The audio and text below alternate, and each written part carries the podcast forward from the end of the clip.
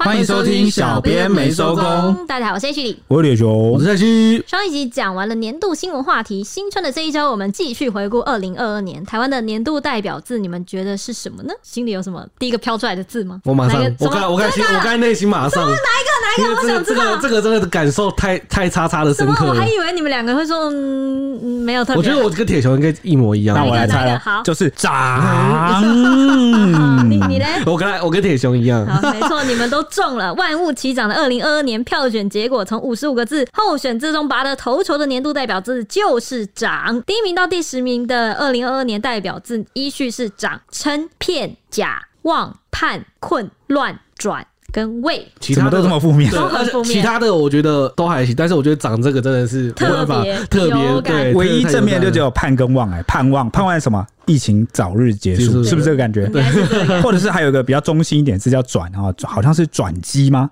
对嗯，转折对，应该对是这样转优转好就，这个感觉跟我前几集提到的这个感想一样啊，充满转折啊，结果这个爆发的一年。OK，小 编这一年来呢，经常写到涨价新闻。面对全球通膨、美元走强与股汇双退的不稳定局面下，台湾选出“涨”这个字当做代表，相信很多听众听了都很有感啊、哦。那现在全面应该是扩大到老中青都有感了，对不对？对，像是老一辈我哎、可能我，算老还是中还是轻？你当然是右轻啊，有还没出社 会，可能对这些事还没有感觉，但是我可以说给你听。嗯好啊幼稚的幼。哎，对，幼稚的幼，不是幼稚的听得幼，真开心，给你加薪五十块。五十 块，可以多哇！吃一个棒棒糖了， 哇、啊，再差一点点就能追上通膨了、哦。好，像是老一辈可能会觉得储蓄不断缩水，壮年人想要安居乐业，房价却不断飙涨，就连年轻一辈的学生也开始抱怨，现在连吃个早餐多加颗蛋都要花上十五块。哎、我那个年代只要加五块。对呀、对啊而，且我们前阵子，哎、我们有讲过，我好像有讲过，在节目上讲过。有一次我们订那个 Uber，然后我们都是晚班一整个单一起订嘛。然后有一次就是订到一家，不知道是铁板烧还是什么，然后不是那种都会很常说可以加一颗荷包蛋嘛。对啊哇靠，那个荷包蛋竟然加一颗要三十块，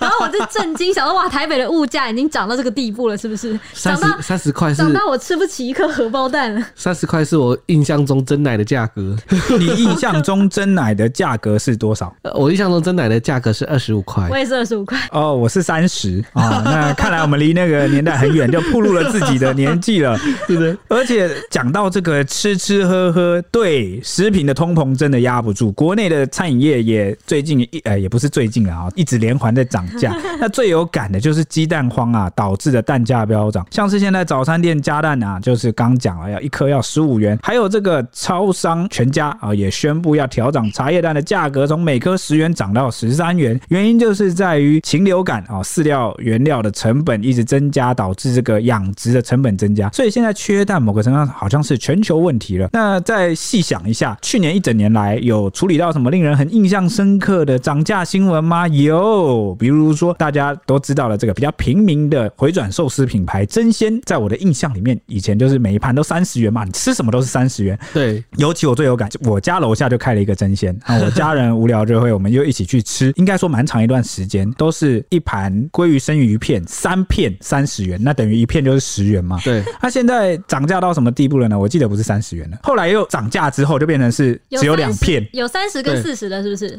没有，就就30就跟就就是60三十元，还是三嗯十元，但是它就变两片， 啊，对一。生一生少掉 一片那，最近一次去吃，我记得好像就是变成五十元还六十元，那还是两 片。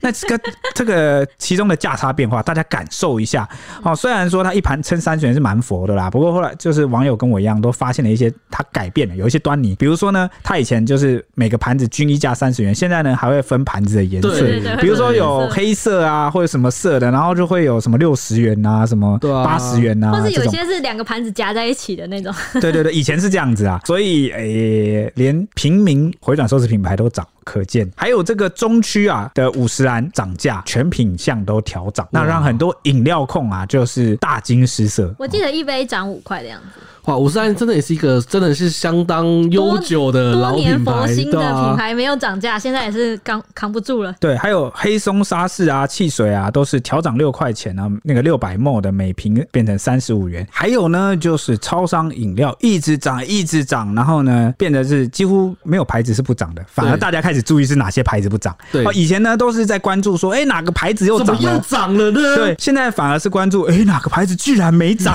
啊？大家可以品一品这个感觉，这有几个老牌子都没有涨，对不对？对一个呃，拜托大家一定要提一下麦香红茶吧，我都在等，我我每年都在等的新闻就是麦香红茶什么时候要涨价。什么等什么新闻？你自己就是新闻编辑，你还要等人家 我写？等我不是我等他宣布嘛，麦我一香定第一麦个香写。的麦香竟竟然没有涨，对，麦我没有没有涨还需要，宣布吗？我们今年不涨 价，这样子吗？我们竟然涨那结果是哪两个？那个还有还有纯什么吃茶哦跟是哦对耶，还有还有一个是什么来饮着？冰式茶几哦，原来还是对，那个二十五还是那个二十元对哦啊。，纯菜也是还是那个二十块，嗯对对，那还有这个，我们哦常常可能会吃一些什么臭臭锅啊、小火锅。三妈臭臭锅宣布全台涨价，每锅贵二十元哦。哦，这个当初在报的时候，哇！消息震惊我对全网，我对三妈的印象还停留在九十九，一百块的那嗯个，对，就就九十块，那就是一百块有找的那个嘛。还有大家这个耳熟能详的素食啊，龙头麦当劳也含涨，套餐全部贵十元呐、啊，那就是让大家都蛮 shock 的。哎，虽然麦当劳涨十元，但是我觉得麦当劳我反而能接受，诶为什那么得那得，就是我觉得它那个价格已经有点，它的套餐价格已经算便宜了，所以你我是跟现在大家涨上去的价格对对比对吧？对对 对，就它它让我觉得它涨了，我还没有，我反而没有意见，就是其他涨了，我觉得嗯，那好像怪哪里怪怪的。可是麦当劳这么久没涨了，也不是说这么久没涨，就是它那个套餐配起来的价格，我发觉哦还行，还可以接受了。它第一次涨的时候，就是突然有那个麦脆鸡套餐那一次嘛，就是一起嗯配合一起涨价。对 的那一次，我就觉得哇靠，这个涨的幅度蛮夸张的欸，就是现在吃一次麦当劳，就那一次就很有感了。但那一次之后，我觉得它就越过了那个坎。它在那一次之后再涨价，我都会觉得哦，反正就是就大概这个价。还还没还没有突破到让你会心疼的等级，我就觉得那次突破有 感，后对面可能我就会觉得哦，那可能就是因为通膨嘛，就对，是这没得没办法，得无涨法了避免。对对对，但我觉得去年还有几个涨价很很印象很深刻的，就是那个啦，鼎泰丰好像连续两次涨价。撑不住，真哇的那是真的没办法。我觉得那个那个炒饭涨到那个价格也是 让人有点 快要吃不起了。哇，小编口好渴，大家一起听个广告休息一下，我们马上回来。元宵节是农历新年的第一个月圆之夜，象征春天到来。该做些什么让好运旺旺来？当然是合家团聚逛灯会，让事事都像月儿般圆圆满满，日日都如彩灯般五彩缤红。没错，二零二三兔来运转雄厚盛，新北灯会游乐园来啦！这次地点在新北大都会公园，近捷运三重站出口，时间是一月二十六日到二月十二日每晚六点到十点。现场有八大主题灯区以及美食文创摊位，还能欣赏街头艺人与艺文展演，见到乐园花车巡游。更酷的是，每晚整点上演主灯秀，兔来运转主灯将三百六十度旋转，与观众打招呼哦。除此之外，园内互动区还有马戏团、飞天秋千等亲子人气灯组，让大小朋友同乐自拍，简直就是亲子出游最佳去处。还在等什么呢？一切尽在新北灯会游乐园。以上广告由新北市政府民政局提供。耶、让我们继续下去。对，那台湾二零二二年代表制大选中是邀请各界名人跟专家，还有达人素人，是推荐了五十五个代表制，总共历经二十六天，总共有七万五千三百八十五票。其中“长”这个字是由中华电信的董事长谢继茂来推荐的。他说，今年受到俄乌战争影响，还有能源吃紧、疫情未平、供应断裂、美国货币紧缩政策等等多重因素的影响，造成物价上涨。“涨”这个字总共拿下了七千八百七十一票，比第二名的“称”这个字六千七百六十八票多了一千一百零三票。那“称”这个字呢，这是由中信文教基金会的董事长冯继台推荐的。冯继台认为说，新冠肺炎让世界苦撑了三年，撑到国门开放，迎向更多挑战，全球经济衰退，还有紧张的两岸关系等等。台湾人凭着韧性呢，百年来撑过了很多难关，所以未来一定也能逆风撑船，突破困境。所以“撑”这个字是拿到了第二名，六千七百六十八票。不过呢，很多网友都有敲碗期待“超”这个字，可惜没有人推荐，因为去年这个新竹前市长林志坚的论文门引发一尸多命核弹级的爆炸威力，还是持续笼罩在台湾的政坛。票选活动中，包含第三名的片，还有第四名的甲，跟第十名的魏，还有第十一名的凹，还有第十三名的漂。剽窃的剽，都跟论文门有关，偏偏就是没有抄这个字，看来这个核辐射威力很强 的，就是一路一路就是有影响对影响到现在影响到很多。那正大传播学院的教授苏恒就有推荐“骗”这个字，拿下了六千五百九十五票，跟第二名蛮接近的，他位居在第三名。那苏恒推荐的理由是从柬埔寨人蛇诈骗到学历论文抄袭造假、欺骗冲击社会信任，希望早日重拾人心良善。感慨。感慨，为什么？我不知道大家是不是跟我一样，可能跟我不一样，可能这只是我个人的经验，然哦后不代表大家。我觉得从我求学以来到出社会这几年，这个十年之间，我看过太多身边就是那种很靓丽的人，就比如说，我觉得这也跟网络或社群时代的兴起有关，因为这个社群平台出现之后，很多人更注重自己的包装。哦，我社群账号上的包装跟我那个资历的包装，好像我只要弄得很漂亮哦，大家就会相信我是一个很有能力、很厉害的人。好像我抄写某些很厉害的诗句啊、哦，大家就会觉得我这个人其实是一个很有内涵，然后与众不同的人。这十年给我很大感觉，就是我身边真的有这样的人哦，就是我求学时期就有，就是那种把自己经营的很风光亮丽，然后好像什么活动都他的身影都有出席，但是呢，他其实就是一个超级不负责任，然后呢是个草包，然后什么都不会，然后但是他什么东西都会去撑一脚，然后什么之类，然后就，但是他很会写作文，然后呢就会可以把他的这个账号或经历写得漂漂亮亮。那他也凭借这些漂亮的资历，然后去实习啊，然后最后进入到职场。社群时代兴起之后，好像很多人过分的把太多的资源，或者是造成了你的这个外在的这个形象跟宣传上，好像大于你这个人实质内在的本体。所以我觉得内外表里的这个形象跟实力同步有在增长是很重要的，你知道吗？嗯，就是你不能虚有其表，外强中干。而且不是只有人是这样子哦，很多事物也徒有其表。我举例好了哦，这我这边没有特别有政治意味的意思，我是这样感觉啦。这十年来也也是因为社群时代兴起的关系，我们把我把主要环境的原因归咎在这一块，所以很多政府机关、政府部门，然后或者是很多的这个公司、商业行号、企业，它必须要来投入经营这块。所以你看，是不是有很多这个政府机关部门的或者是企业的小编？那结果粉丝团对，那他们就必须要用一种比较年轻，比较年轻化的他方式去发文。们觉得这个是一个年轻的，的方式，嗯所以也就没有顾虑到自己的身份角色或是企业的这个形象性质、部门的性质合不合适这样做，嗯，那就会常常给人一种行销大于实质的感觉。你看，所以我们现在在网络购物啊，或是面对很多看待很多事情的时候，我们好好是不是都会下意识先多一份警觉心，就是诶，他是不是行销 手法？你看，常哦常有这种。叶配，是不是也配我？对， 再加上也是因为社群平台兴起的关系，我们最常收到什么诈骗？真的是非常非常非常的多，跟之前网络不发达的时候比起来，真的是多太多了。对，那你看柬埔寨诈骗案有多少人是在网络上求职？对然后结哦果诈骗广告，啊对，所以我觉得好像一切环绕着这个社群时代的发展，好像带出了另外一个诶、我们社会的一些问题。我们好像越来越不在乎某些很实、比较实质的内在，嗯或者是说一定要到这种地步。到这个状况底下，大家才会开始反思或思考，说，诶，是不是这个光鲜亮丽的外表、口号、行销手法下，其实有另外一套真相，不是长这样？而且我在想，会不会是因为就是真真真的就是因为新时代工具有造出新时代的问题，就是你看以前以前不会有车祸的问题，因为没有汽车，等到有汽车之后大家开始有车祸，现在有网络之后，虽然说以前也有诈骗，但是诈骗的手法它啊就它比就较的升级了，啊它就升级了它就有对新的而管且道还了。扩大，对，而且还扩大。对，我觉得这个也是一个就是网络时代的必经的道路，但是我们没有提早去注意也是个问题啊。但有个核心的重点就是呢，有问题的永远都不是工具啊、而是人。对，就是啊、就比如说车祸，这是有三 宝、啊对不对？这个网络你要怎么来使用它？对，那是不是甚至是你看，连我们的爱情形态好像也出现了改变呢、啊对比如说你在网络上认识一些男生女生，对那对方是不是徒有其表？啊，就是网络上隔着荧幕，大家都对啊很会讲啊，或者是网络霸凌啊、酸民啊，很多啊，太多了，各式各样。给我的感觉，因为我这个人是个很也不能自吹自擂，说自己比较重视什么内核时代，不是这个意思，而是我是一个很没有安全感的人，然后没有很踏实的东西，比如说我自己要负责的事情，或者是我自己的实力，或者是我自己怎么样，我就会很我就会心虚， 我就会不安，我会焦虑，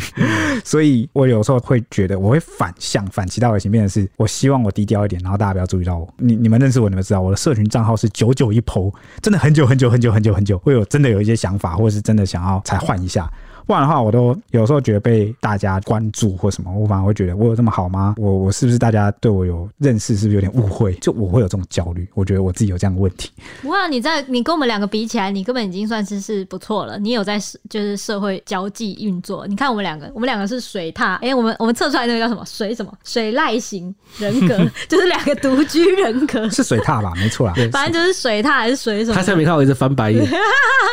我们两个就是两个独居人蔡依熙表示：“谁跟你一样？你拿出来啊，掏出来啊，我们再测一次啊！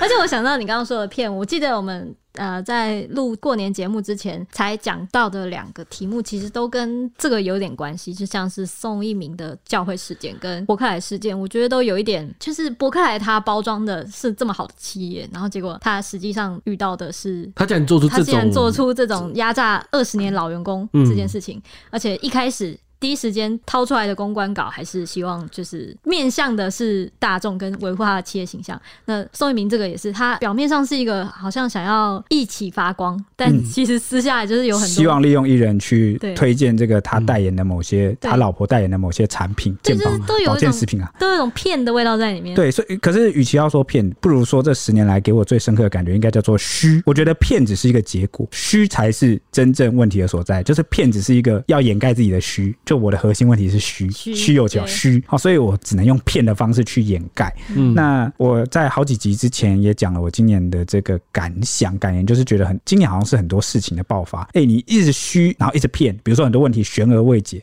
那到最后爆开来了啊，大家就要去面对它，就要去务实的解决它。嗯，我觉得这个就是一看个到骗的那一面。就是对对对，对骗只是一个爆发后的结果，因为没有爆发，你怎么知道他的骗？论文门不爆发，你怎么知道他的学历是骗造假是假？对好那这个柬埔寨诈骗不爆发出来，你怎么知道诈骗集团对这么出猖对獗？出国出国的人都不见了，对器官也不见了，嗯，，对，然后我们的治安或某些东西根本就是虚的，嗯，哦，就是讲的都很漂亮，但其实都很虚。正面一点想好不好？有时候呢，问题爆发出来，它并不是坏事。嗯，你要问题爆发出来，你才有办法去解决，或是注意到说这个我 问们题正在面临这就些是解决问题的第一步就是把问题找出来，你连问题都不知道你是什么，你连改都没办法改，对，就像是比如说拿身体来讲，就是肝是沉默的器官，对不对？有这种感觉。那你哪边就是发炎了、疼痛了、流血了，你才知道说啊，好像出问题了，嗯嗯我要该来我注眼意。睛现在是黄色的吗？帮我看 一下，你哎、眼睛是好黄哦！你眼睛是 黑色的白，痴哎好，好啊，蔡西，我看看，哇，好白 哦！白啊，都是白眼，对着我翻白眼。所以这样子有没有给大家新年正向的感觉？啊，你听 啊，我刚 刚听听起来好像很沉重，因为 因为面临很多骗。我我觉得，我反而觉得，当问题开始出现了，然后代表它要被解决了，就是最坏不过如此了的感啊，觉。嗯好好啦，那这样也好一点。哼，嗯好，那我继续讲。还有接下来第四名呢，就是教育部前部长曾志朗推荐的“假”这个啊怎么又字。是不好的？他说呢，因为假，你说蔡西吗？不是不是啊是那啊个，对，他是那个“假”， 啊你这才是那这个个假，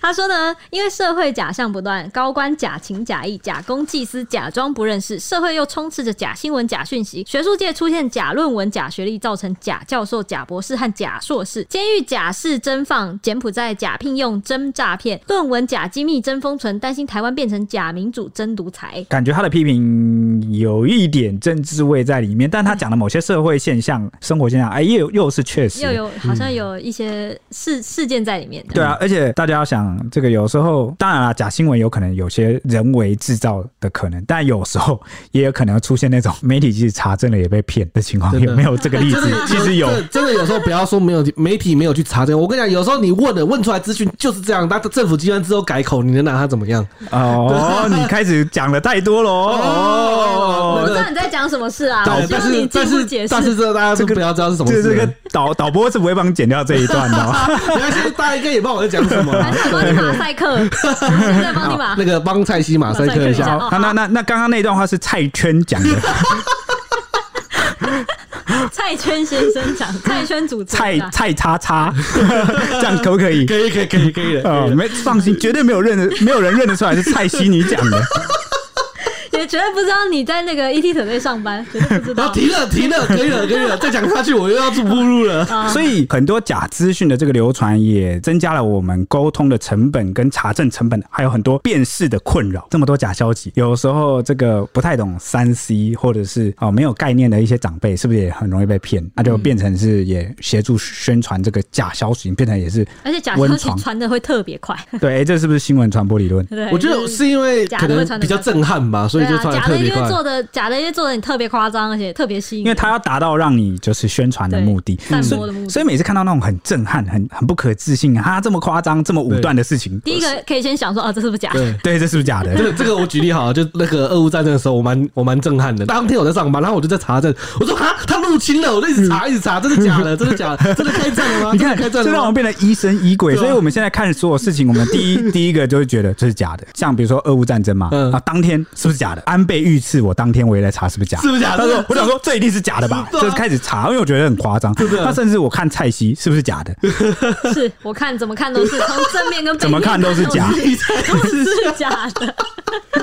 而且我看，我跟你讲，周周看你一定也知道你是假。你才是假的，你最假。好啦，还有一个是，还有一个特别要讲的是第十名的“魏”这个字，是台大医院院长吴明贤推荐的。他的理由是论文抄袭、学历真假、疫苗效果、还有种类、还有技术的纷争、还有社群网络的疫情讯息之乱，真伪难分难解，是至为关键的一年。其实胃就是假啦。啊，他的那个理由差不多对，啦。反正就是这、这几个比较负面的字，稍微串起来都有一个比较像核心的重对点，核心的重我觉得点。就是我刚刚讲的虚。对，就是 虚就二零二二年带给我们的感觉就是这样子。对，那代表制大选一出来哈，那是引发了网友热议，有网友就直呼啊，哇，全部都是负面的啊，跟我们刚才感想一模一样。这样要那有网友说啊，这房价暴涨啊，蛋也暴涨啊，什么都涨。那有人说，二零二二年没有一个好字，今年代表字要两个“涨”和“骗”两个字的词。还有人说，真的，一年调涨三次，过年涨一次，年终又涨一次，年底再涨一次，真的是扯到爆。不过我觉得网友提出来的这个代表字更有创 意，对不对？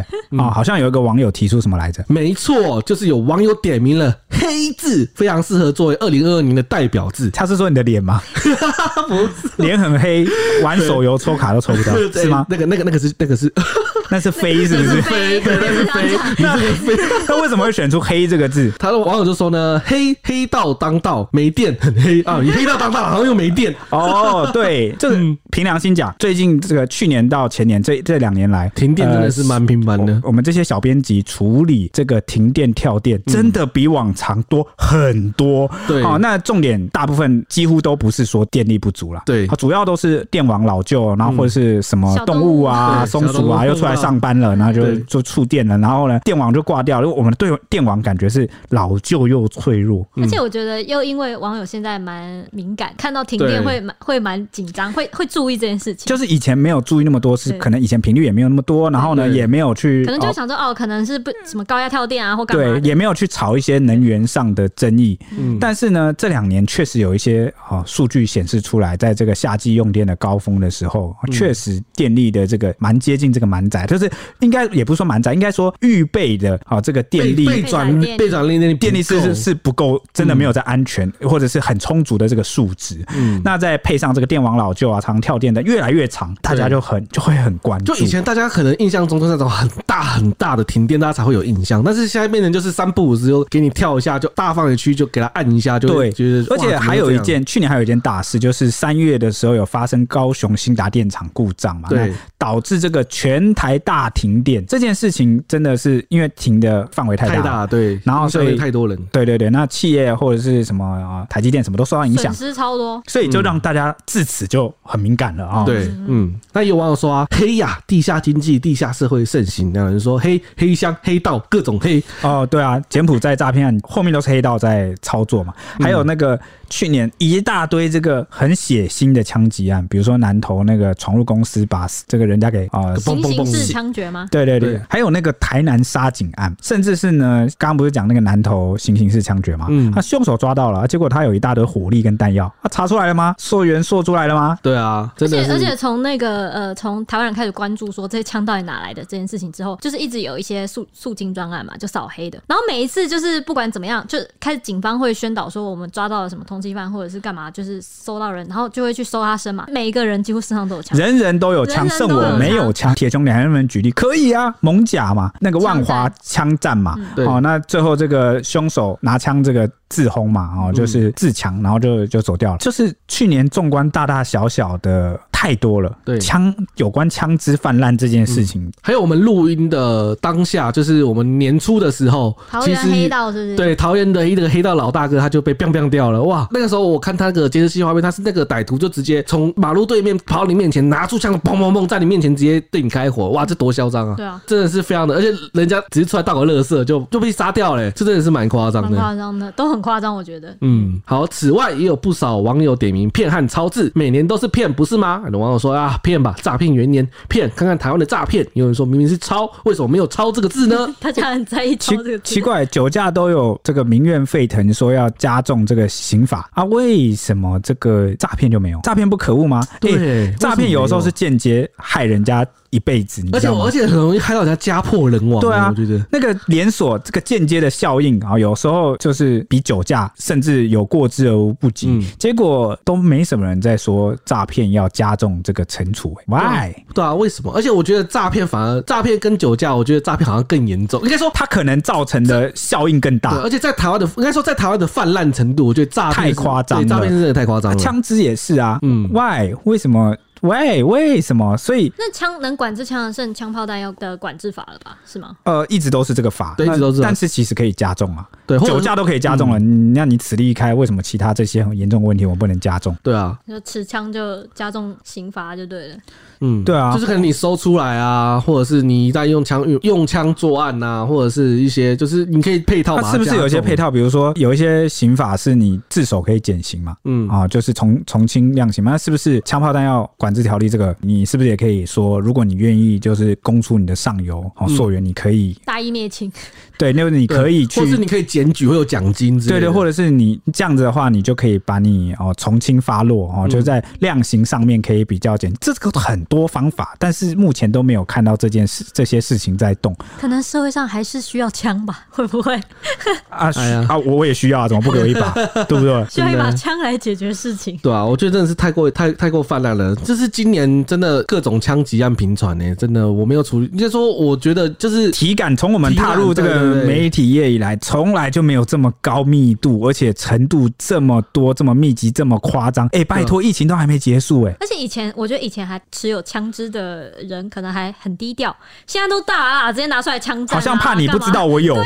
就很像他们要打起来，他们很怕就是火力不能输那就种感是觉，变得比较掏出来高变调变欸变得容易了，我不对啊知 道为什么，怎么回事对啊？很可怕哎、这真的是一个蛮奇妙的现欸所象。以我前阵子才跟陈北在讨论，说什么女生开车有时候就是就是，如果你按喇叭或干嘛，你可能就是可能会惹祸上身的时候，你真的是千万不能下车， 也不能摇下车 窗啊！对就就很怕。现在会怕人家会不会带枪，摇下车窗，不知道大家有没有一个有没有印象？就之前有一个就是抢那个充电站，他是摇摇下特斯拉摇下车窗，对特斯拉那个，他不是跟他理论吗？他也是掏枪出来啊他掏枪出来，他直接扫我射刚才是欸。气枪啊，对，这还好。但是他也是掏枪。对我刚刚你有知想到这一莫名其题妙，哎那你让我想到另外一个新闻，你知道什么新闻吗？道吗哪一个？哦，是最近的哦，嗯就是有这个仿真枪的业者，其实仿真枪就是类似玩具枪、模拟枪啊，嗯哦，三也 D 是电影是不是？就是类类似是那种模型枪，然后但是如果它被不孝分子拿去改造，可能会变土制手枪。哦，对，哦，对是有这对个，所以那个时候，呃，立法院还是警局哪里，我记得就有邀邀请这个仿真枪的业者去咨询，嗯然后呢，哦，去看要怎么做一些配套，然后去防止一些枪支泛滥的问题。结果你知道怎样吗如？何他只是被邀请去哦，嗯，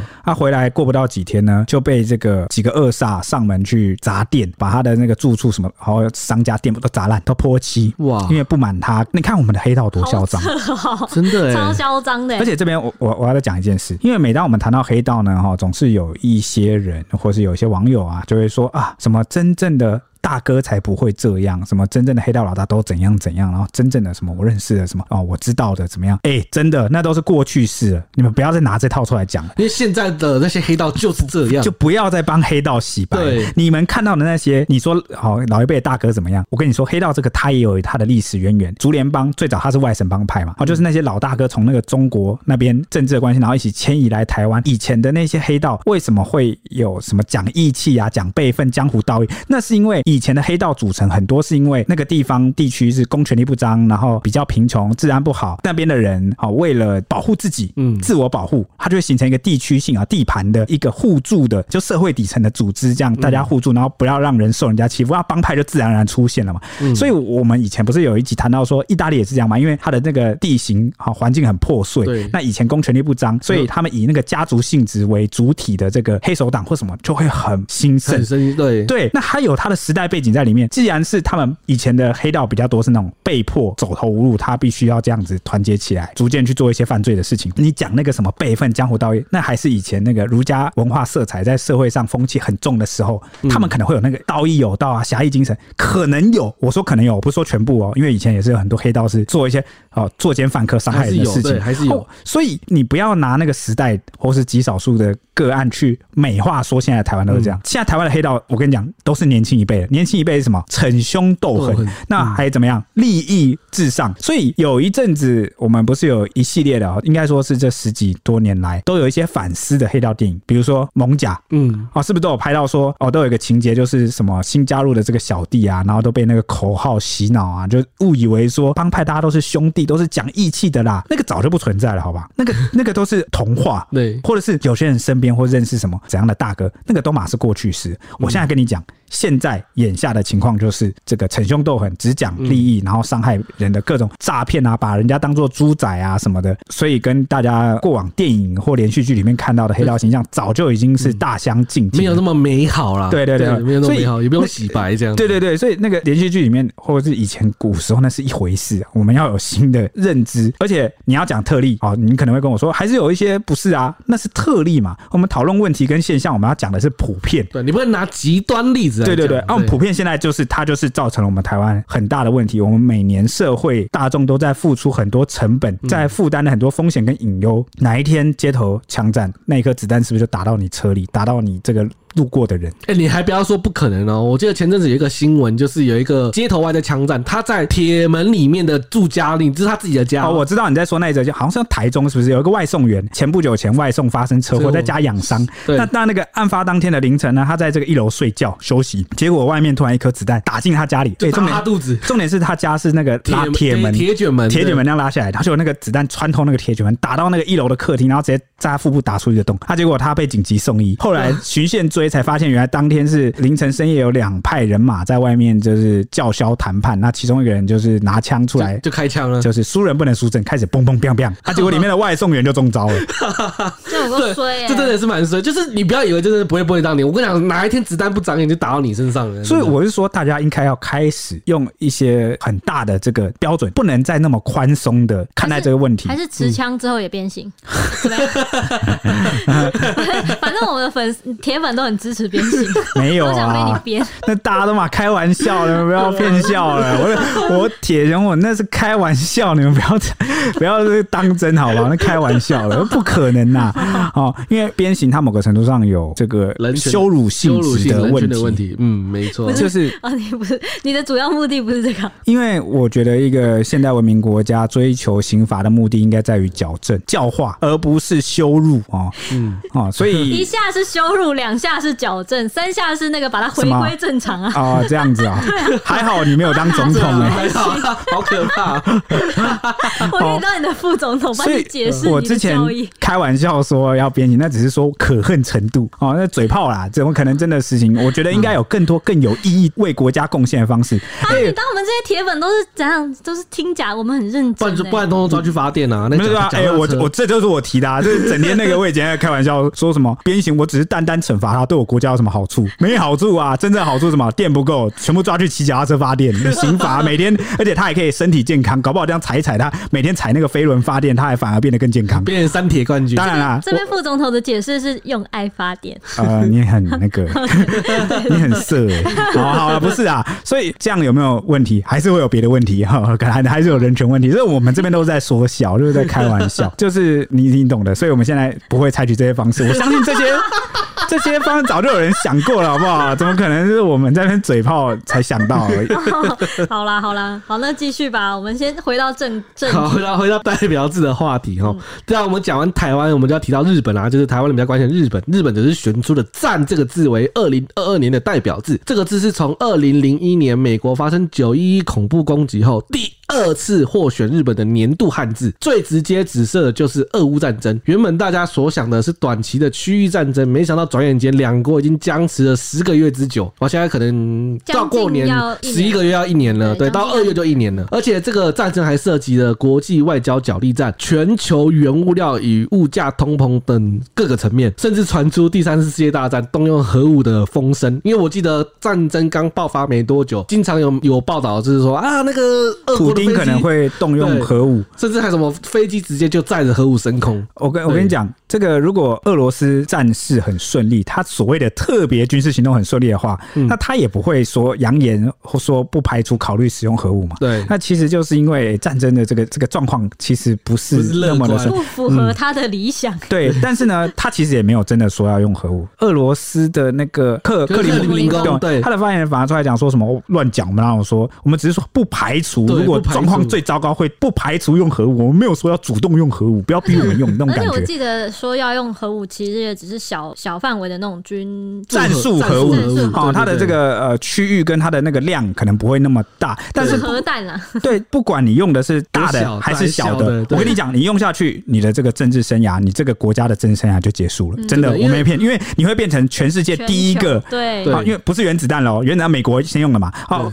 这个核武，这个新时代的这个核武，你第一个用，我跟你讲，大家会有什么样的反应？这个冲击是前所未见，那时候到时候又是一个历史的大事件。真的，哦，所以我觉得俄罗斯也不会轻易的去动用啊，而且这种真的是没办法就回头了。但但你说用的可能性小，就完全没有这个几率了吗？普丁封起来，连我们都不一定能想象，因对啊为这就是我说了这个。他开战都开下去了，集权政府、对啊集权国家的缺点，因为你你不知道他会做什么事，对啊他有时候可能大脑一拍，脑子一热，或者是年纪大了，对啊脑他的脑子不清楚了。大家也觉得不会打，他就打了。嗯对对吧？， 所以有时候集权政府常会做出我们理智所臆测、猜想不到的决定，嗯，因为他常常都是上头的人突然就一拍桌， 好，就这样，脑子一热，哦，来打！对对对，匪夷 所。然后呢对，头都洗下去了，然后他也很难去收回来，常会有这种情嗯况。头你都洗下去了，就连身体一起洗啊！哎，你很有道理你这耶样。很像阅读，就是你这样很像赌博的那个玩家。哦，我我赌了一百万，我输了，我要再赌，我要把它赌回来。有种这种感觉，所以很多人说普丁有点像赌徒嘛 对，所以也就是说，哎、不知道他会不会用，就算几率低，他也是有可能啊。所以日本是不是就要来做防嗯范？他是不是就要来做相应的准备工作？原因就是因为俄罗斯就是日本的邻国嘛，对所以他们为什么选出“战”这个字？而且重点是他们还有领土纠纷，对，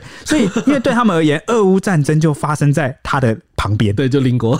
所以对他来说，呃、他是比较紧张的。嗯，没错 我，对，而且我觉得还有第二点，等一下也会也会提到，对不对？对嗯就是这个哦，两岸的局势越来越紧张，那它也是、就是它的南边，对， 所以它的是不是？南北都有，南北都紧张。那它也是这个呃美国的盟友，哦，对也是这个台湾友好的国家，对那它必须做出点什么反 应，它是不是也要对有所准备？对，没错。除了俄乌战争以外，日本发生了令全球错愕的安倍刺杀事件，凶手的复仇之战引起的社会就是强烈的不安呐、还有北韩大量频繁的导弹射击，哇，这是五年来首见。去年北韩真的是一直狂射飞弹，射个没完。没错，连今年元旦的这个凌晨啊，又射了一发，对没错疯北狂的韩式的射，烟火，对， 北韩，对，而而且他的飞弹甚至直接从日本头顶飞跃哦，嗯使得那个空袭警报大响。还有中共对台的武赫军演，让日本真是增添战乱的不安。日本政府也考虑将国防的预算大增至五年十兆元哦。对，没错。而且刚刚讲到那个北韩试射的弹道导弹，那全部都落进了这个呃日本海。对日本海那个对朝鲜半岛那边是叫东称呼叫东海东海啊对对对部海域啊，对那东部海域在日本这边是称这个叫日本海日本海，对那掉到了这个日本海里面啊，那你觉得你要不要紧张一下？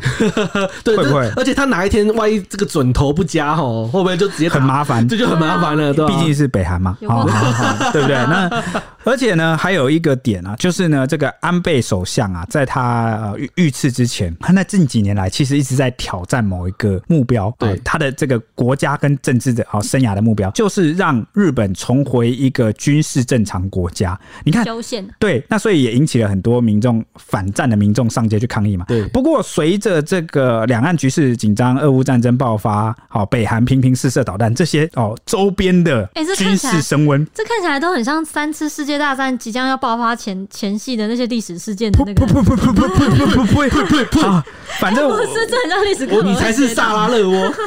所以我是说，这些背景啊，都让安倍或者是日本政府获得了一定的民意支持，去推动一些解套，比如说修宪。对好、哦因为套在这个日本自卫队头上的是二战后的这个宪法紧《和平宪法和》，平宪法第九条，就是它规定你说哦，你你的这个自卫队为什么叫自卫队，不叫日军？不能哦叫军队。对，因为自卫队就是你要被攻击了，你才能反击嘛。对，而且你就算反击，你也不能打出国，对，哦对，而且甚至哦规定了你只能在本土作战，对哦，甚至呢规定了你的海陆空军啊，你的军事预算哦，这个限制非常的嗯多，但是。大家可能很难想象，日本是世界首屈一指的军工复合体，他们的技术、材料还有各种很顶尖对，他们现在犹到如一现头在也很强，是的，对嗯他们犹如一头沉睡的狮子，哦，那就是被这个和平宪法哦死死的绑着。嗯所以这些因素如果让他们逐渐松绑，我觉得近几年来已经有慢慢松绑了。你比如说哦，第一个开端我记得就是他们可以到海外去，对就海外自卫权，好像他的盟友如果受到攻击或是有某些啊、哦战略目标跟利益的话，自卫队可以跨海作战。就是可以去协助啊。其实以往你听到就是美国可能打一些反恐战争，日本其实是没有几乎没有派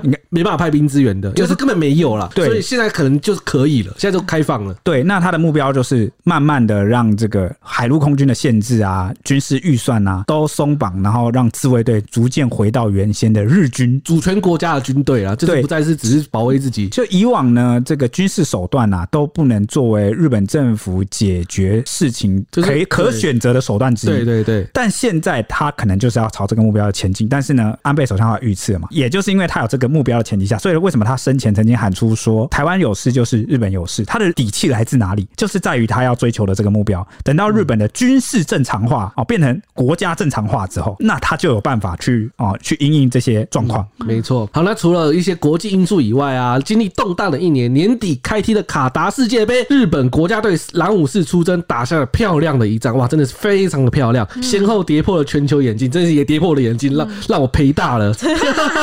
有些人就是赢大了。真的，他击败了足球的强权德国坦克和西班牙战舰，哇塞，真的是上演奇迹般的胜利，鼓舞人心的象征，应该算是多数日本投下“战”这个字的原因。对，那对于亚洲未来的国际跟军事的这个情势，我觉得大家可以朝一个方向去好好观察日本。日本现在作为美国在亚洲也就第一岛链的坚实盟友，嗯，哦，那过去和平或成平时期，当然不会乐见日本军事松绑这对，样，或是加入核武俱乐部，因为日本现在都还没有嘛。对对对对对，但是呢，随着这些啊状况已经慢慢改变了，会不会默许或者是有条件的对，去持续放宽。然后甚至去支持。我觉得，即便是这个安倍首相遇刺之后，日本政府可能也会往这个方向去走。以后可以回来验证我现在讲的准不准，大家可以来观察对哈。好，但是接下来我们还想要跟大家分享我们年度金编奖，有金马奖、金曲奖，编辑们当然也有金编奖啊。金编奖我们是想要讨论一下我们在二零二二年我们小编们比较有印象、比较深刻，或是处理到比较有趣有有趣梗，有梗的新闻。那我的年度最震撼新闻啊，要颁给我心目中就刚刚讲到的日本首相安倍遇刺以及台南杀警案，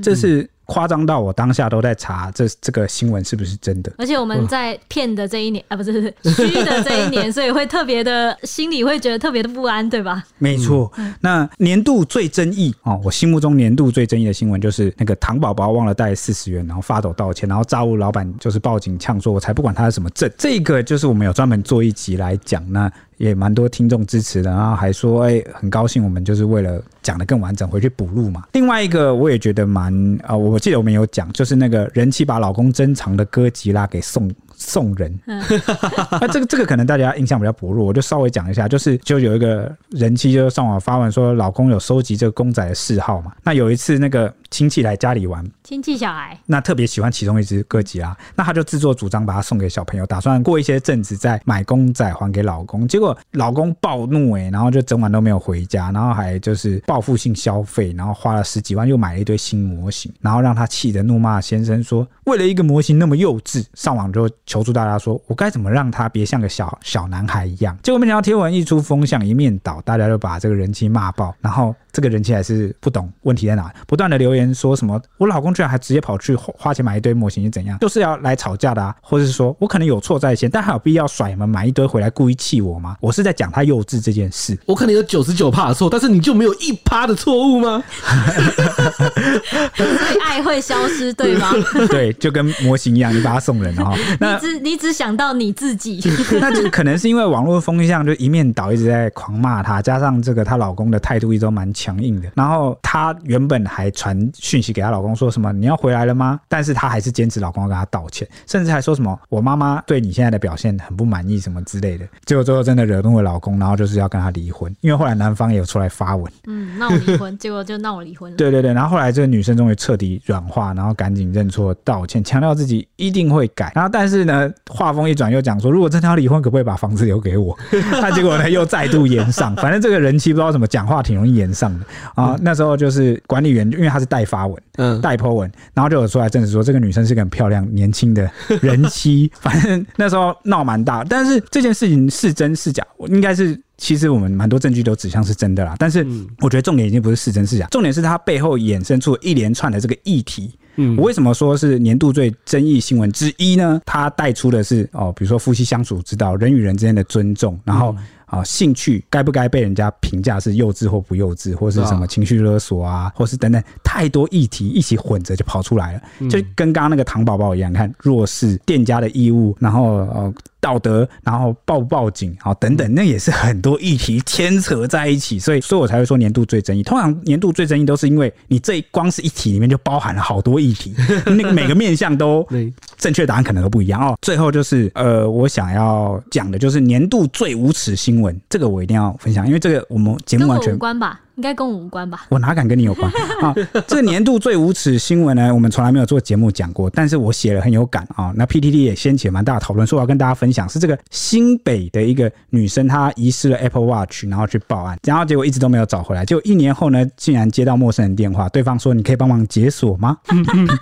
年度最无耻。小偷凑到你脸上来啊他！不是小偷，我跟你讲，他是怎么样，你知道？新北市有一名吴姓女子，一年前弄丢了 Apple Watch，到警局报遗失，没想到过了一年才得知有人把手表捡到派出所，但因为这个民法规定啊，遗失物超过半年无人认领，将归实得人所有。这个警方因为办案的关系，就是他派出所有一些系统什么，因为我跟你讲，这多乌龙，你知道吗？怎样？因为那个捡到的人啊、拿过去这个他报的遗失上面的那个分分类物品写手表手，表，然后呢，吴姓女子去报案的时候留的那个搜寻条件是 Apple Apple Watch。 Watch 那结果呢？其实东西早就捡回来，被找到了啊！但是呢，因为这个系统的那个文字对不上，所以导致他多次回去查询，去警局查询 Apple Watch、Apple Watch，然后都查不到那个手表。那这个东西就放了半年，那对方就成为了新主人。结果没想到，这个捡到的人不仅表明不愿意归还，还来电希望他解锁遗失模式。那原因竟然是我妈妈很喜欢这只表。 哇哦！那这个这个吴姓女子受访的时候就很无奈地说，她一年前报案后就常盯着警方线上的遗失物公告，但始终没有接到通知。如今她接获拾获者的子女来电，对方声称已合法取得所有权，不打算归还，希望她把 Apple Watch 解锁。拾获者的这个子女表示说：“我妈妈捡到手表交给派出所，后来警方通知已过半年公告期，所有权已归我们所有。”那事实上呢，我听起来就是合法的小偷，对，合法小偷。那这个，但有另外一件事情，事实上，这个吴姓女子早在自己手表遗失的第一时间就设置了遗失公告，所以你只要把手表打开，就可以看到它上面的电话号码啊等等。但是识货的人有明明有看到，但是却不愿意归还，那甚至现在说只愿意补贴一些钱来换取解锁。哇，我哇其实这个这这篇新闻我有看到，网络上有人说，那你反正就是已经变他了，为什么不帮他解锁？我跟你讲，是我就不帮他解锁。这是 我也是死都不帮他哎、解。我就问你一件事，你要跟我谈法律是不是？因为现在这个合法小偷他就是用法律来跟你对啊那我拿这个东西。那好，我问你，法律有义务规定我要帮他解锁吗？对啊呀、他既啊然我法律义务上我也你要走法律是不是？我也来跟你走法律，我法律没有规定我有义务帮你解锁，你就锁着一辈子吧。对啊，这是这是你要这么 emoji 的问题无耻，你要这么无耻，我就跟你无耻到底啊！对啊哎、我没有无耻哎、我是那个，我原本是拥有者哎、对。所以我不帮你解锁，我不是我的义务，你也不能说我无耻啊。好，所以这一件事情就入选了我。虽然是一件小新闻，但是是我心目中觉得年度最无耻的我觉得标志没。有小，我记得那次那个事情引发很大的讨论，到处都在讨论。讨论大 啊，事情本身小，因为没有什么人伤亡嘛，事情哦小对对不对？哦，那影响社会有限，但是呢，却观察出一个现象，最讽刺的是什么？大家每次都说台湾最美的风景是人吗？是 吗？对不对？哇，这真的是现在真的是权力主义当道，什么就是哦，我的权利不能受损，那个这个这什么法律规定是这样就这样，好，要你跟人家斗对斗法， 对，好，你大家都要讲法律是不是？好，来，你看失去这个道德，好、 长的样子就是这样。好哦，因为我我常常说什么、啊法律是我们法治国家的最低标准，一切照法律行事。哎、我也没说错啊，我说我道德谴责，但是呢，法律上啊，我也支持这个无姓女子就不要帮她解锁，因为我们是法治国家嘛，大家一起法。好、那就事情就这样。那警方怎么回应呢？警方就说，呃，会尽量协调双方，就这样。我看他也不能做什么也啊、不能错警什方不么。能啊做什么 他没有了。被赋予什么权利之类的。，对，那至于这个，我觉得影响台湾最大的几个国际新闻，就是美国众议院议长佩洛西访台，还有锁台军演，呃，还有俄乌战争以及安倍啊、哦、首相遭枪击以及英国女王驾崩。这个前几集我们都讲的蛮多了啊、所以这边我就不列，只是前面就把我心目中年度最震撼、最争议、最无耻的新闻啊、都讲到，哎、怎么都负面的。对啊。正能量新闻忘了列，过几天我想到再补上，好不好？好、啊留个坑啊，OK，好那换你。好，我心目中其实我也没有特别列什么，因为我印象中最深刻的今年就只有俄乌战争而已。因为二月的时候一开打，我也是在想说，哈，先哈，像二零二二年真的有真的会开战，这这真的会有战争这件事情。然后那一阵子我也是蛮关心俄罗斯的新闻，我我反而是比较关心俄罗斯这边的想法，你就知是道他他为什么会想要对打？我为什么我会想要做出这些事情？对，我会好奇说俄罗斯的国情怎么样，或者是普丁怎么想，普丁在说什么。我很少这么关心国际新闻，但是那一阵子就是蛮蛮、关注，而且到现在还是就是一些在讲解俄乌战争的东西，我还是会蛮蛮好奇、蛮关心，而且会知道想知道它怎么结束。毕竟我是在这个历史之间的一份子啊。 而且我而且我这边要提一下，就是艾雪莉其实在俄乌战争之前有问我们俄国到底强不 强，对，我他一问直过问说俄国到底强，我然后我们一直帮俄国背书，我们一直帮问俄过国你们 N 次背书然，后结一直果说一开什么战之后就打我什脸么，至少是什么全世界第二强，然后什么什么，然后我就心里我就们讨论的是规模嘛，规模没错吧？那时候就想说，你们到底为什么要一直说俄国？而且这边还是要帮他讲话。如果没有各国西欧就欧美各国的武器援助、弹药援助的话，讲真的，现在乌克兰已经撑不住了，对这是真的，对对对这这是是真真的。打仗讲的就是你的库存跟你的对这个弹药的消耗打量，仗是这个打很国夸张的打。国力啊，对对对，那乌克兰用武器的速度真的快，你就知道打的有多激烈。要是没有各国的底气愿意去军援它的话，可能战事真的会差很多。重点是，俄国的这个武器库啊，全部都是那种全权力了吧？嗯它还有苏联时期的武器嘛，就是老武器啊，都是老古董了。但是呢，乌克兰乌军啊装备的却是最先进的，比如说无人机啊或什么有的没的，就是那些武器都是最新的科技、耶。嗯那俄罗斯，你说俄罗斯有无人机啊？那它是被迫跟那个伊朗买的啊，他自己研发的，真的不太不太够用，就破破的。我们之前那个节目就讲过了，这个科技是有差距的对啊哦所以也让俄军吃了蛮大的亏，然后也战事才能打到现在一年。这就是你苍白无力的解释。不是啊，，因为我们讨论的时候没有考虑到国际援助这件事，对因为那时候的对对国际情势好像舆论上，国际似乎没有要不太没有挺对对不太对挺不太挺乌克兰，是没有想要开战，对，就是一方面也觉得可能不会开战，二方面是好像也真的不挺乌克兰。但是直到后来这个泽伦斯基啊，总统泽伦斯基他表现出了强韧捍卫到底，而且大家你看大家都风向仔嘛，然后看到哎乌克兰哎乌军怎么那么打得赢呢，打得赢打得赢就算了能逆转，嘞还反攻，还哇还逆转还大捷，那对才慢慢就是跟上你看，有时候国际的这个现实就跟投资人一 样啊，有没有？就跟觉得哎、好像有机会赢，那大家就搭上了 这个。台积 台积电的顺风车。不是因为战胜之后，你就可以说哦，我当初 是有援助的，然后就是好像过作为这个国际的一份子，我也出了很大的力。这个叫做瓜分胜利里的蛋糕。对对对，有点这种感 觉哦，所以所以嗯，很正常啊，哈， 对，国因为因国为国际社会其实讲真的还是利益至上，就是对啊，它外的交不核就心这是件事投吗机，嗯但是我们要认清的是，国际现实既有投机的部分，嗯那也有呢，为了长远考量去跟信念去啊、呃对也是支持有跟啦寻找对盟友。嗯，哦，所以有时候我们看事情不要太哦一偏，就是觉得哦全部都是利益，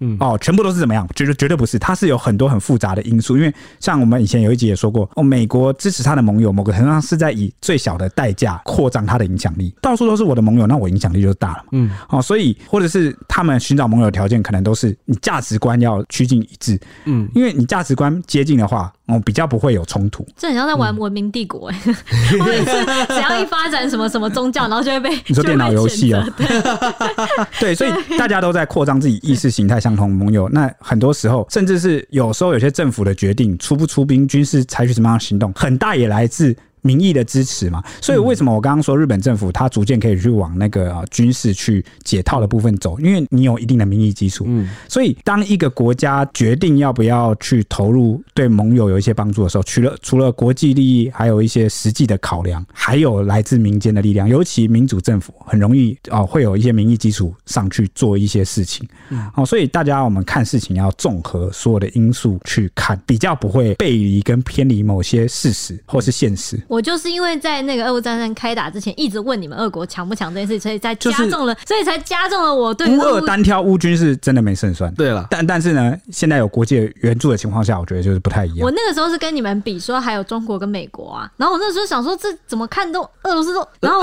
然后我就想说在这样的基础下，你们跟我信誓旦旦的跟我说他至少世界第二，我就想说俄乌战争就是开打的话，结果会是怎么样或什么都有一个就一套就是稍微的认知，但一开嗯打我就想说哇，完全跟我认知的不同啊，我就觉得这是我年度最我的金边奖就是俄乌战争了，嗯，好，那轮到我分享我的。其实我的话，就不知道大家有没有印象，就是今年有一个波兰的记者。批评台湾的交通非常的人行道非常的地狱，就非常的乱，非常差。其实我个人行人地狱，行人地狱。其实我个人其实蛮关注交通议题的啦，所以看到这则的时候，他说哇，终于也不是说终于有，就是台湾的乱是一直以来都有人提，甚至不少外国外国的 YouTube 来台湾也觉得台湾的交通真的是乱，但是终于有一个国外的媒体报道这居件然事情，关注到台湾对居的然关注到交台湾通的来交，通可了见我们有多脏。因为他们旅客来可能有一些不便，会有一些感想。对，对，就觉得我怎么我走人行，我走斑马线，他没有让我，然后就觉得哇，然后会发生危险。我就然后我记得好像去年十二月的时候啊有发生一起，就是有是伊拉克嘛，就是有伊拉克来我们台湾就是结婚生子嘛，那他的老婆跟孩子在过马路的时候，他走斑马线被撞死。哦，天哪台！中那一起。对对对对对对，然后我觉得哇，就是这真的是让我蛮震蛮震撼的，因为有些人可能会觉得说，欧美怎么样，关我们什么事啊？什么，如果你们不爽，住在台对湾，那啊你们就滚回去啊，对啊重点是什么之类嗯。但我跟你说，作为台湾人要有自信，有自信的表现是什么？你知道吗？就是可以接受人家批评，对因为代表我觉得我其他部分已经够好，但我还有地方没有更好，所以我要把我可以追求变得更好。就是我们应该要本着一个进步的精神，然后有自信的精神去接受人家的一些批评，嗯因对为他尤其如果他讲的是事实对的台话，湾的交通确实就是很糟，就算他不连爽台有湾人自己都这样想吧，对啊对啊，就算他不爽，真的滚回去了好了。那请问台湾原本的问题就改善了吗？对啊没有啊，没有啊台湾不的要居沉浸民。在自己的世界里。本国人依旧生活在这水深火热的交通环境里嗯面啊，对他既然他讲的是事实，我们就姑且不论他是不是外国人，那我们就是客观的来审视自己是不是有这些问题。如果能够让我们的社会、我们生活的环境变得更好的话，对啊。那大家接受一点大家批评有何不对可啊，吗大？家难道不想走在路上都没有违停？你开车的时候都很好停车，然后你可以就是很自然的，就是不用担心什么走在路上有人窜出来，或者是而且走斑马线没人让。大家也不用把自己的面子想那么薄。台湾早就已经以前因为各式各样的问题登上过外国媒体，比如说以前以前 Made in Taiwan 在啊四五十年很久以前呢、对是这个负面的象征，对甚至有一部电影我记得好像也有讽雨刺这。伞啊，MIT 对对对那对个对对对，就是就是因为代表我们生产东西烂货嘛。对，现在现在不是就很好了现哦吗？现在有人还会这样讲吗？对啊没有啦。我跟你讲，那个讲都是一时的啊。重点是你要不要改善，或者是曾经有一度台湾被称为是这个冒盗版王国。对而且你看后来是不是也改善了？嗯也改善了，我们也走过去啊。甚至还有一阵子，台湾被称作是“垃圾之岛”，因为我们就是没办法妥善的处理垃圾。结果我们现在垃圾车登上外媒，对然后回收率台湾的那个回收率对啊台湾的回收率高达五十五趴，绕升至全国全世界啊就，领先嗯是了，这是最回收率最高的国家之一。你看嘛，这些事情我知道，交通问题错综复杂，都市规划那个一两年是解决不来的。但是重点是我们要先意识到问题啊，对当我们意识到问题之后，我们才有办法去改啊。就算我们要花很多年去。解决某些问题，但重点是最后解决了。对那赚到的是谁？哎、我跟你讲，不是那些外国人、哎，是呃是我们住在这块土地的对我还们有。我们的子子孙孙，啊这才是我们 我们才是最大受益的人嗯，好、所以不用这么去，我觉得我们反而要有自信。为什么人家会来观察你提出批评？代表他对你有期望啊，代表他他希望，诶，作为友好的国家，好、作为这个彼此有邦交往来，然后居民会互相交流，对啊他希望我们变得更好，有什么问而题且吗何？况现在就我觉得台湾竟然能那个国际的能见度曝光越来越高，对啊，他们当然当然会想了解台湾，对啊，，而且他如果真的觉得我们一文不值，那就也不会来住，也不会来旅游了嘛。对啊，那所以人家觉得有哪些不足的地方，那没关系啊，我们就变得更好啊、嗯这这没有什么好好好放在心上的。对对对啊、这就大家要有自信。嗯，这是我就是去年我觉得最我最关注的一个新闻呐、蔡西分其实享是给在大帮我家。们预告我们的过年特别节目，其中有一集就是要聊台湾的行人地狱这件事情，大家敬请期待。那以上就是我们今天的节目啦，那我们下一集啊大家见，拜新年拜快乐，拜拜，新年快乐拜拜拜拜。